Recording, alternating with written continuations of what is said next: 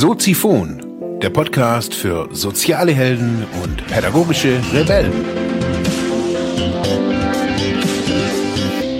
Herzlich willkommen, meine lieben Zuhörer bei Soziphon, dem Sozialarbeiter-Podcast. Mein Name ist Mark Hummer und ich freue mich, dass du wieder eingeschaltet hast. Thema der heutigen Episode ist die sich digitalisierende soziale Arbeit. Ja, meine lieben Zuhörerinnen und Zuhörer draußen im Internet, heute geht's um, ja, ich möchte einen Blick wagen in den aktuellen Stand der sozialen Arbeit bezüglich Digitalisierung. Ja, wir nehmen das tagtäglich, nehmen, nehmen wir wahr, dass, ja, Smartphones, Tablets, Apps, Fernsehprogramme, die Fernseher, die Beamer, alles verändert sich, wird, ja, verschmilzt irgendwie so zu, äh, miteinander. Also mittlerweile, ja, man hat Amazon und Chrome Sticks irgendwie für den, für den Smart TV zu Hause. Man kann über Amazon, wo man früher Bücher kaufen konnte, kann man jetzt mittlerweile ähm, Filme streamen per Abo. Ja, die Techni Technisierung unserer Gesellschaft ist nicht nur da irgendwie wahrnehmbar, sondern noch in vielen, vielen Bereichen mehr. Wenn wir ins Gesundheitssystem gucken, dann ja, ist nicht nur die, die Kommunikation innerhalb ähm, des Krankenhauses oder auch ähm, des Arztes und des Patienten digitaler geworden, auch die Schnittstellen zu den Krankenkassen.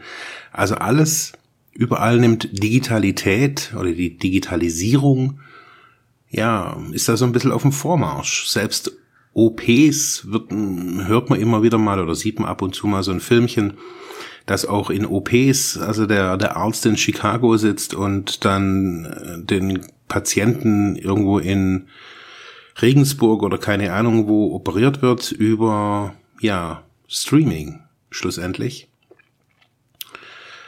Ähm, Notfallzentren werden ja digital zusammengeschlossen.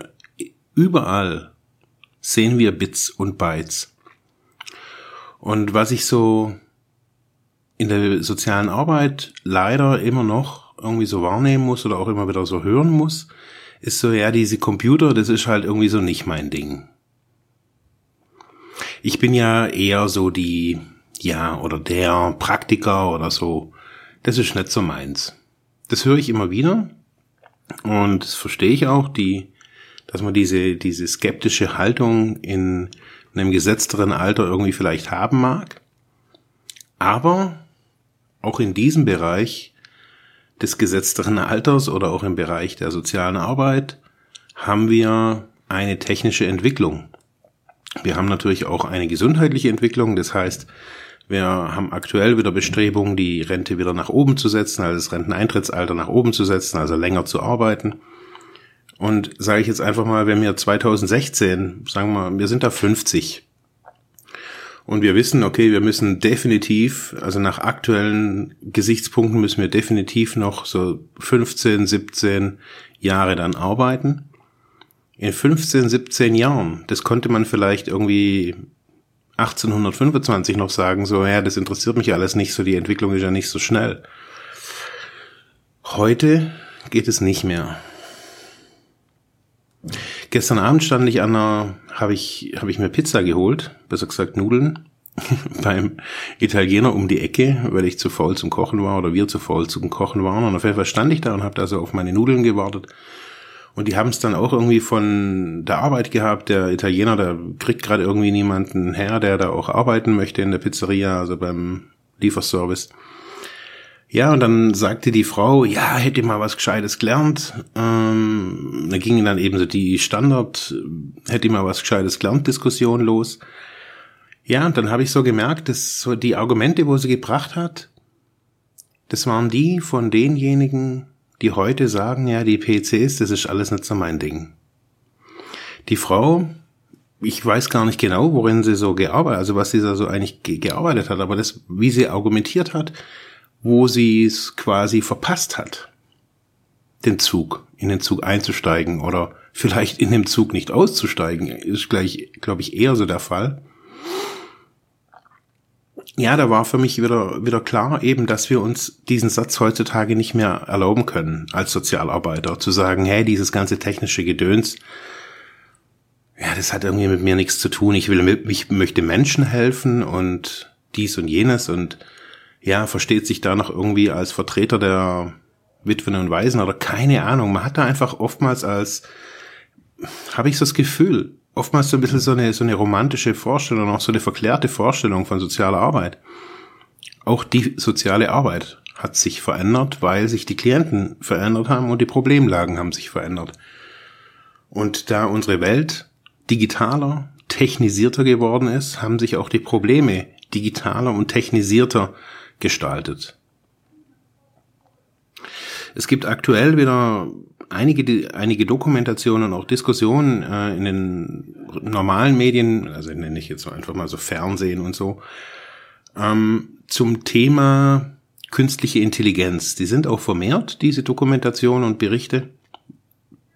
Und ich habe mich ja jetzt nicht wirklich gewundert, dass die Berichte vermehrt kommen, weil ja wir uns einer technologischen Singularität nähern. Technologische Singularität, hm? was ist das?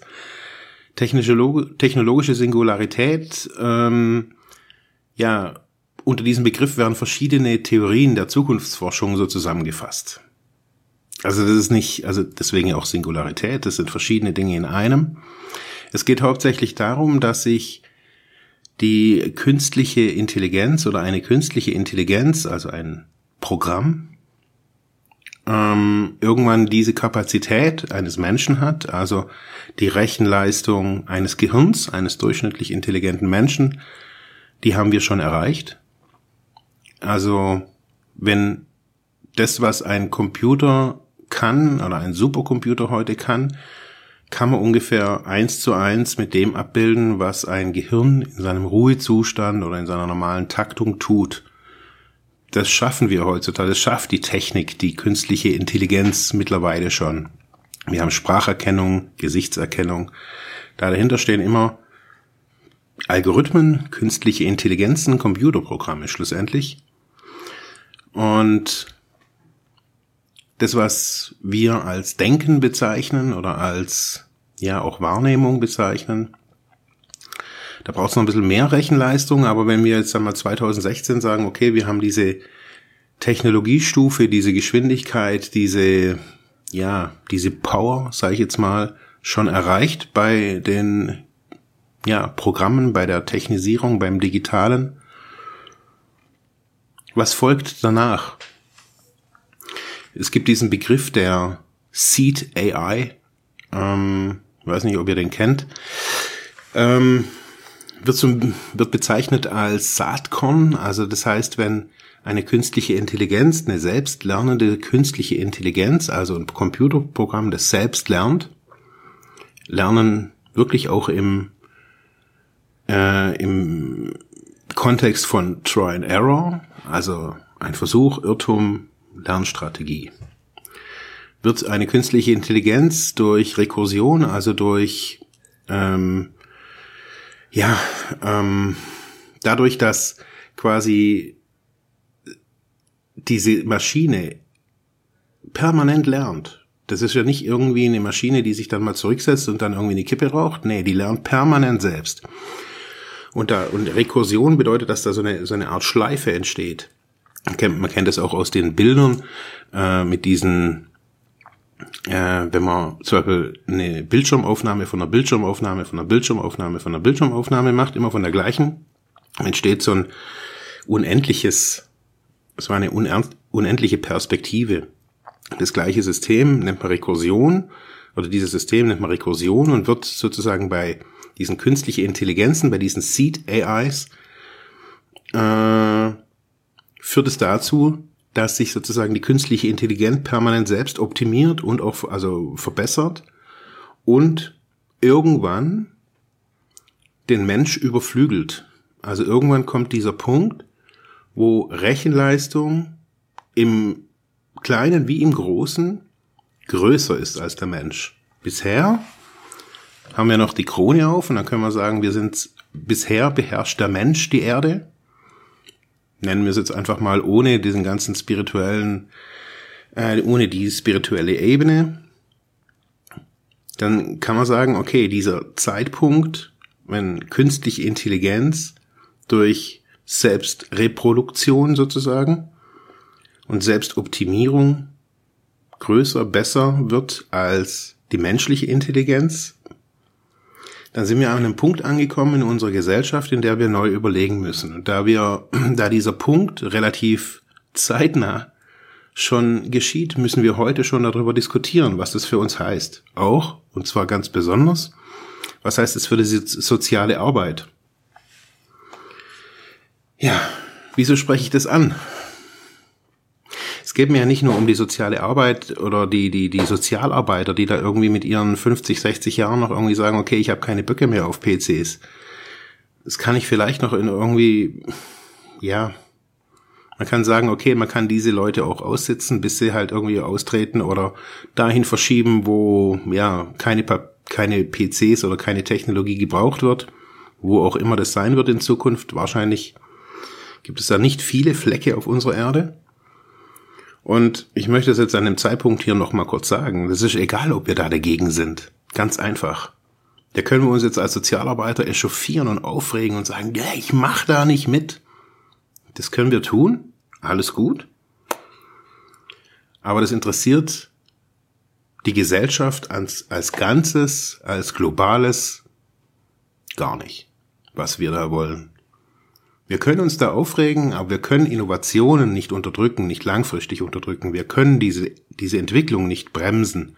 Wir haben sie angefangen, indem wir Technologie bauen. Jeden Tag, jede Sekunde wird daran geforscht, optimiert und getan. Dann müssen wir zurück in die Steinzeit und sagen, okay, Technik hat es irgendwie nicht so gebracht. Wir machen es mal irgendwie auf einem anderen Wege. Aber man, wir haben uns als Menschheit da dafür entschieden. Technik in unser Leben zu bringen als Arbeitserleichterung. Erleichterung. Und jetzt stehen wir vor der Hürde 2016 und die Hürde ist gar nicht mehr so weit weg, zu entscheiden, möchten wir einen nicht lebenden Organismus, im, wirklich in, wirklich auch in dieser Bezeichnung nicht lebend, also vielleicht ohne Seele, der intelligenter, schneller rechnen kann und effizienter, effektiver ist als wir. Weil was sich dadurch natürlich zwangsweise ergibt, ist, wenn irgendjemand intelligenter ist als der andere, ist der andere natürlich auch cleverer und dann kann der Dümmere in Anführungsstrichen den anderen sehr schlecht beherrschen, besonders wenn der andere einfach viel, viel schneller ist und wir einfach uns immer wieder eingestehen müssen, man von unserem, von unserer Wahnsinnsrechenleistung da oben in der Rübe können wir eh bloß zehn Prozent nutzen. Also, ich glaube, wir haben den Kampf eigentlich ja eh schon irgendwie so ein bisschen verloren. Hm. Ja, was ist jetzt hier mit der sozialen Arbeit? Was ist so irgendwie, was, was heißt es? Sollen wir, was, was können wir tun? Ich glaube, wir können ganz einfach für uns selber, jeder für sich selbst hinsitzen und sagen, okay, die Arbeit mit Klienten bedeutet auch die Arbeit mit Medien. Das ist nicht irgendwie ein dahergelaberter Satz, sondern das bedeutet es, weil nämlich unsere, unsere Klienten so gut wie alle mit irgendwelchen Endgeräten ausgestattet sind. Und unsere Arbeit durch PCs, wenn wir das wollen und zulassen, erleichtert werden kann. Meine Arbeit erleichtert es. Wenn ich mir angucke, was ich hier den ganzen Tag, fünf Tage die Woche so mache, dann ist es ungefähr umgerechnet so viel wie eine kleine soziale Einrichtung mit, ein, keine Ahnung, mit fünf, sechs Mitarbeitern. Das mache ich alleine. Jetzt nicht, weil ich irgendwie so hochintelligent bin oder so hochproduktiv. Nee, weil mir Computer ganz viele Dinge abnehmen. Algorithmen, PCs, was auch immer. So. Das heißt, digital, das Digitale hilft mir ja da schon. Aber wie ist, was heißt zum Beispiel diese, diese, diese Schlagbegriffe oder diese Schlagworte auch immer so, diese digitalisierende soziale Arbeit? Was heißt es? Unterm Strich heißt es, dass wir in unserer Profession schneller abgeschafft werden, wie dass wir hingestanden sind und unsere eigene Profession definiert und auch stabilisiert haben. Das heißt, uns, wir werden so schnell von der Bildfläche verschwinden, weil Computer einfach schneller sind und besser und einfühlsamer. Die können zuhören, die können Nuancen raushören mit Spracherkennung und, und, und, und, und. Und da können wir jetzt hinsetzen und uns wieder echauffiert den, den, die Hand vor den Mund halten und sagen, na, aber das möchten wir nicht. Wir haben soziale Arbeit studiert, wir sind da empathisch und so. Ja, das sind wir auch.